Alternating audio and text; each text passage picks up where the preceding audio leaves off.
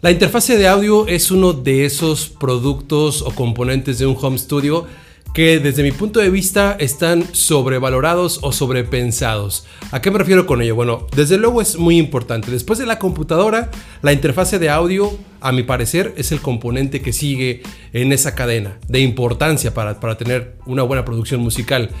Sin embargo, habiendo tanta variedad en el mercado, a veces es muy difícil elegir cuál es la interfase correcta, cuál es la que más te conviene. Así que debo advertirte, si lo que estás esperando es un video muy técnico de especificaciones muy detalladas sobre las interfaces de audio y sus diferencias, este no es el video adecuado para ti.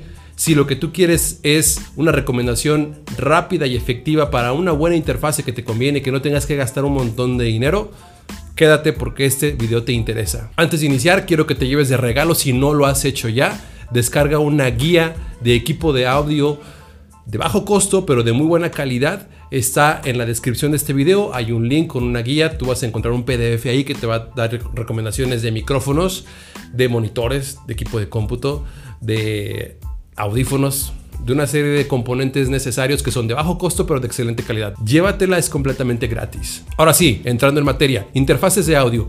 No es más que ese componente que se va a encargar de convertir la señal analógica que viene o de un instrumento musical o de un micrófono a digital para que la computadora la interprete correctamente y puedas escucharla y después la regresa para emitirla otra vez a través de la salida de audífonos o de monitores, según lo que tengas conectado en ella. Y hay muchas variantes, hay muchas especificaciones, hay muchas marcas, hay muchos rangos de precios, pero yo quiero sugerirte que dejes de lado todas aquellas cosas que no son tan importantes. Algunos iban a decir, no, es que eso es importantísimo y la verdad es que no lo es tanto. En realidad, desde mi punto de vista y mi recomendación, solo hay dos aspectos fundamentales para decidir una interfase de audio. Antes de entrar a ellos, en cuanto a marcas, prácticamente la que sea es una buena marca. Algo que yo hago y te recomiendo hacer es que entres al sitio de Sweetwater, aunque no vayas a comprar ahí, pero prácticamente lo que tienen ahí es de buena calidad. Difícilmente encontrarás algo de muy mala calidad. No quiero decir que todo sea top gama, pero sí quiero decir que hay cosas de muy buen precio que siguen siendo de muy buena calidad. Por lo tanto, cualquier interfase que elijas de ahí es una buena recomendación. Aclaro, Sweetwater no me paga nada por esto, simplemente es una guía que yo utilizo. Así que esos dos aspectos fundamentales que yo te recomiendo es, el primero, la cantidad de canales que vas a requerir, canales de entrada. Eso es lo número uno. No es lo mismo que tú vayas a grabar, a lo mejor en un podcast que vayas a utilizar hasta cuatro personas y que tú solo tengas una interfase de dos micrófonos, no te va a servir. O que solamente tengas una interfase de dos canales, pero a futuro quieres grabar una batería acústica, no te va a servir. Por lo tanto, debes de considerar cuántas entradas necesitas. Si tu plan es grabar siempre pocos canales, por ejemplo, una voz, una guitarra al mismo tiempo, me refiero a cosas al mismo tiempo, que quede claro, porque tú puedes grabar muchas cosas con una interfase de audio y ponerlas en multipista y va a trabajar. Pero por ejemplo, una batería sí requieres grabarla toda de un solo golpe. Ahí sí ocupas una interfase más grande. Pero si estás buscando algo de pocas entradas, por ejemplo, como esta Behringer, esta es una UMC 204 HD. Esta interfase, como tú puedes observar, solo tiene dos entradas aquí para conectar micrófonos o instrumentos, son entradas híbridas. Y obviamente puedes controlar el volumen de cada una de ellas. Eh, en la parte de atrás tiene para que tú conectes por USB, obviamente, que ahorita vamos a ver un poco más de eso. Y también tienes para conectar tus audífonos, inclusive hacer envíos, efectos y que regresen. Es una interfase muy completa y se siente muy bien construida. Yo tengo casi 5 años con ella y me ha dado muy buenos resultados. Te la recomiendo y es una interfase económica. Pero si lo que quieres es una interfase que te permita grabar mucho más canales, entonces ocuparás algo parecido a esto. No igual a esta porque esta inclusive ya está descontinuada, pero es una interfase que tiene 8 canales en preamp, eso quiere decir que todas estas les podemos meter Phantom y su preamplificador es mucho mejor que lo que tiene el resto de entradas, porque en realidad tiene hasta 16. Es una Tascam US 1800, pero ya está descontinuada. De hecho, con los sistemas operativos más recientes de Mac ya no es compatible, pero sigue siendo una buena interfase. Es un ejemplo de una que me sirve para grabar una batería. De hecho, yo grabo baterías con esta interfase.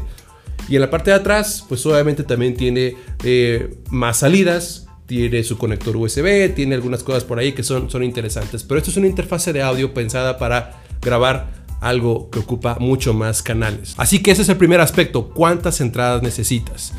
Y el segundo aspecto que va, va, a sonar muy bobo, pero es importante, la interfase de conexión a tu computadora. Conozco más de uno que, que compró una interfase USB con interfase USB-C, que me refiero con la segunda interfase, me refiero a la conexión. Eh, y su computadora no tenía, tuvo que utilizar convertidores. No está mal utilizar convertidores, pero cada que tú conviertes o que utilizas adaptadores, vas generando latencia. Entonces lo más recomendado es que tu interfase ya tenga la conexión, por no volver a decir interfase, necesaria o compatible con tu equipo de cómputo. Si ya es USB-C la interfase, pues que tu computadora tenga puertos USB-C. Si tu computadora solo tiene puertos USB tipo A, entonces que tu interfase sea para tipo A. Los demás aspectos como el sample rate o la frecuencia de muestreo, ah, eso está también muy sobrevalorado. Por ejemplo, esta dice que soporta hasta 192 kHz ah, en frecuencia de muestreo. No se necesitan.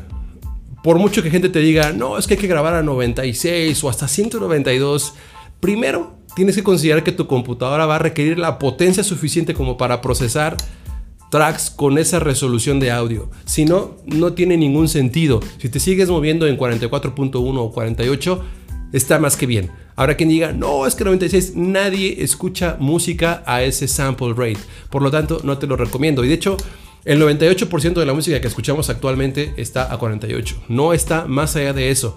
Probablemente con el tiempo vayan cambiando, pero para que eso suceda van a pasar muchos años. Así que en esos aspectos ni te fijes. No es necesario, no es importante e incluso se puede convertir en un dolor de cabeza para el procesamiento de tu equipo de cómputo. Así que en interfaces de audio realmente casi cualquiera es buena. Hay un montón de marcas que generan interfaces de audio de muy bajo costo, pero siguen siendo muy buenas interfaces. No te vayas del video sin suscribirte y además descarga la guía, es completamente gratis, te va a servir un montón para tus proyectos de audio. Nos vemos en otro video.